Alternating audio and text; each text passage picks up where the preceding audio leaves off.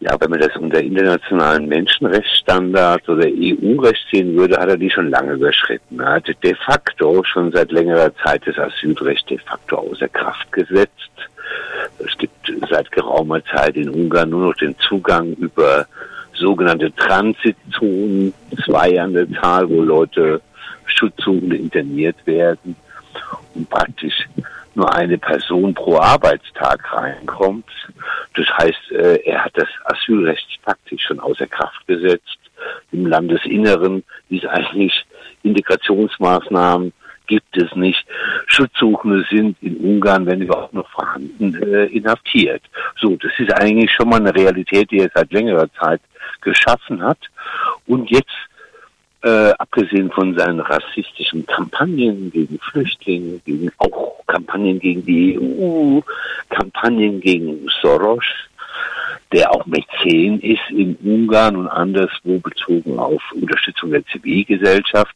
Dennoch ist nichts passiert. Also es gibt, es gibt in der Europäischen Volkspartei, also der Partei von Merkel, von Manfred Weber, CSU, von Innenminister der Bundesrepublik Deutschland, äh, Seehofer, gibt es keine, keinen Ausschluss. Der Mann ist Teil der christlichen Familie.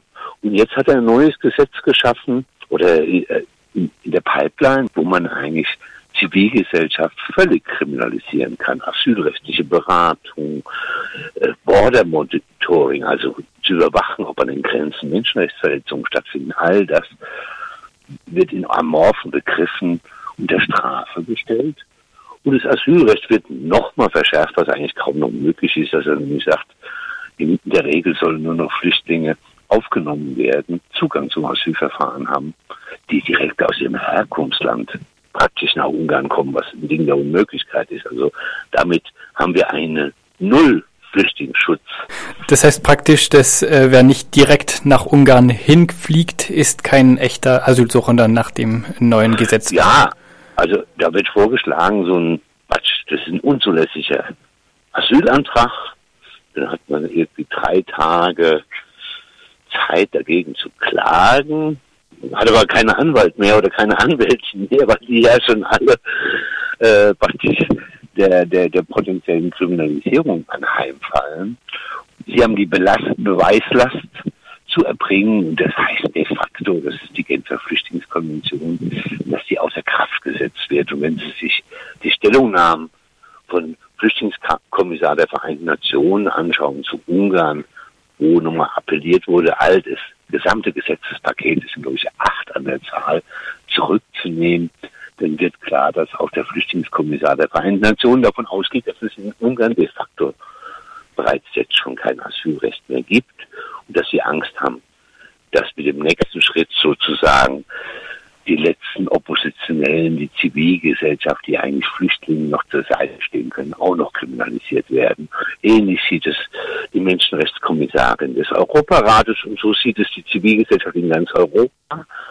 Und jetzt ist, kommt es sozusagen zum Schwur. Ne? Also gehen wir zurück in, in eine menschenrechtliche Steinzeit, werden unsere Kolleginnen und Kollegen ins Exil sozusagen jetzt mal dramatisch formuliert getrieben? Oder haben die noch eine Chance äh, zu überleben und zu arbeiten und Schutz suchen und anderen Bedrängten zur Seite zu stehen. Wenn Sie ähm, sagen, dass die äh, Menschen, die Flüchtlinge helfen oder Asylrechtsanwältinnen oder Menschenrechtsorganisationen weiter kriminalisiert werden mit den neuen Gesetzen, worum geht es da ganz konkret? Welche ähm, Maßnahmen werden da in den Gesetzen festgeschrieben?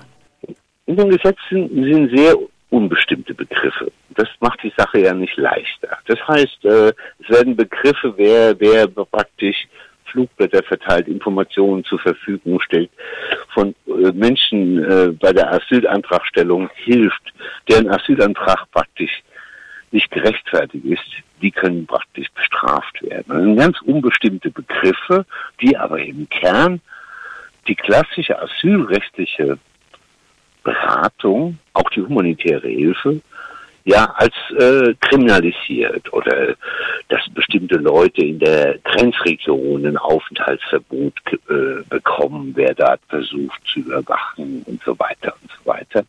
Es sind alles Versuche, die Menschenrechtsorganisation in einen ganz langen Abwehrkampf zu führen, dass sie praktisch nur noch mit sich selber und der Strafjustiz beschäftigt sind und gar nicht mehr ihr, ihren Kernbereich erfüllen können, nämlich Leute zu beraten, humanitär beizustehen und zu einem fairen Asylverfahren zu verhelfen.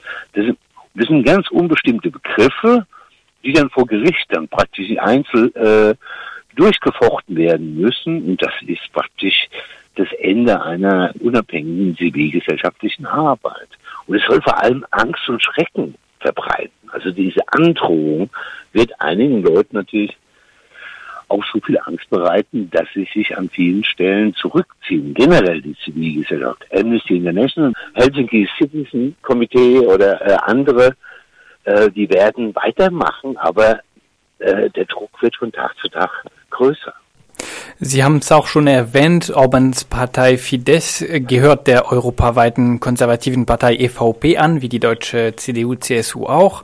Trotz weit verbreiteter Kritik am Abbau der Demokratie in Ungarn und an Orbans Politik gegen Flüchtlinge, halten Sie es für wahrscheinlich, dass die anderen konservativen Parteien Europas, wie die Unionsparteien, Orbans Fidesz wegen deren Flüchtlingspolitik von der EVP ausschließen? Ja, bis jetzt äh, hat man ja das weitgehend toleriert. Den Orban-Kurs oder sogar hofiert, wie Sie wissen.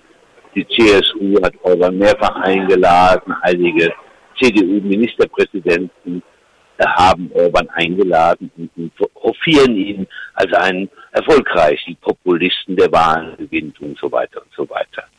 Aber dennoch gibt es jetzt einige Hinweise, dass gesagt wird, äh, von Manfred Weber, CSU, der auch ein Freund Orbans ist manchmal, er kann nicht über jede äh, rote Linie gehen. Dabei hat er erwähnt, das sogenannte NGO-Gesetz oder das Anti-Soros-Gesetz und auch den Umgang mit der internationalen Universität. Das wäre sowieso praktisch der, der Testfall. Aber auch in diesem Bereich geht Orban knallhart weiter. Er hat praktisch dieses NGO-Gesetz nochmal verschärft, einige Sachen rausgenommen, aber verschärft.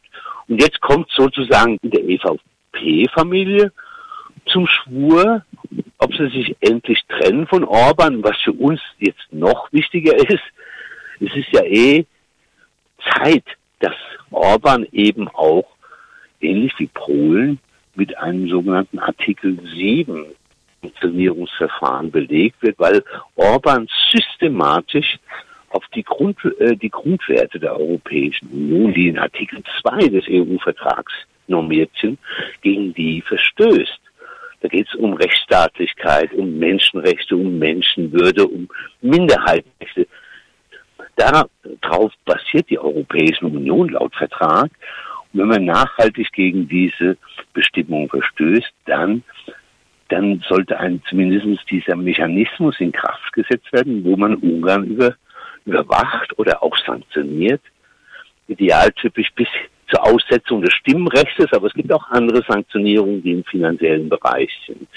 Und diese Maßnahmen müssen jetzt eingeleitet werden. Man darf nicht mehr wegschauen, weil wir ja auch wissen, die nächsten Orbans folgen gerade. Also in Slowenien nach der Wahl ist ein Orban-Freund jetzt wahrscheinlich Ministerpräsident geworden. In Italien wird ein Faschist Innenminister. Also wir haben ja, es brennt ja an allen Ecken und Enden und es zeigt sich, dass dieses, dieses Duldsame, dieses Geduldige oder Tolerierende gegenüber von EU-Feinden wie Orban auch der gesamten Europäischen Union jetzt auf die Füße fällt. Was sollte das konkret heißen für die deutsche Politik und für die deutsche Flüchtlingspolitik, ja. wenn sich äh, in Mitgliedstaaten der EU ähm, Staaten mehren, in denen äh, solche Tendenzen wie in Ungarn zu sehen sind oder ähm, gar faschistische oder rechtsradikale ja. Parteien an die Macht kommen? Ja gut, jetzt bezogen auf Ungarn erwarten wir jetzt eine Einleitung von Sanktionierungsmaßnahmen. Ja, das ist das normale Prozedere, wie es die Europäische Union vorsieht. Das ist also nicht die Revolution, sondern das ist eigentlich das, was man machen muss. Es gibt eine Europäische Kommission, die ist Hüterin der Verträge, die muss gucken, ob die verletzt werden. Äh, Orban verletzt die täglich. Dann erwarten wir da Einleitung von Sanktionierungen bezogen auf die äh, Verstöße gegen den Artikel 2 genauso. Wenn man gegen Polen vorgeht, ist es völlig unverständlich, wieso das nicht gegen Ungarn geschieht. Und es muss, es muss eine Warnung ausgesprochen, weil Orban die ganze Zeit natürlich auch damit kokettiert, dass er praktisch innerhalb der EVP, der Konservativen, sowas wie ein Meinungsführer eines bestimmten Flügels ist. Und dann wäre es natürlich auch naheliegend, dass Manfred Weber, Horst Seehuber und Angela Merkel sich mal klar dazu äußern.